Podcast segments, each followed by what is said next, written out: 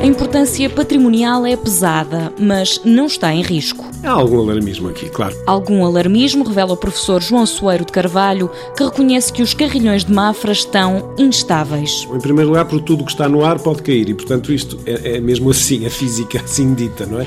Mas também porque as estruturas são antigas, não é?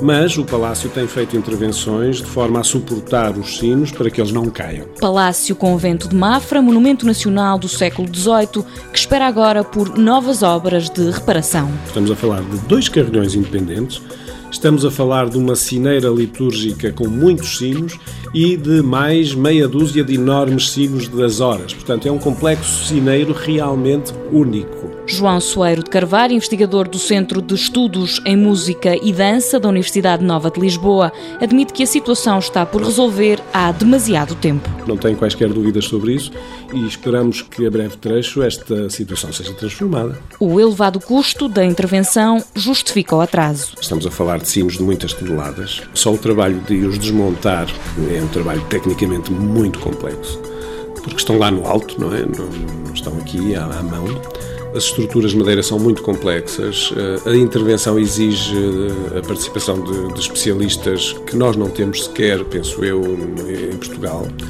e portanto é uma intervenção necessariamente muito dispendiosa. Mundo Novo, um programa do Concurso Nacional de Inovação BSTSF.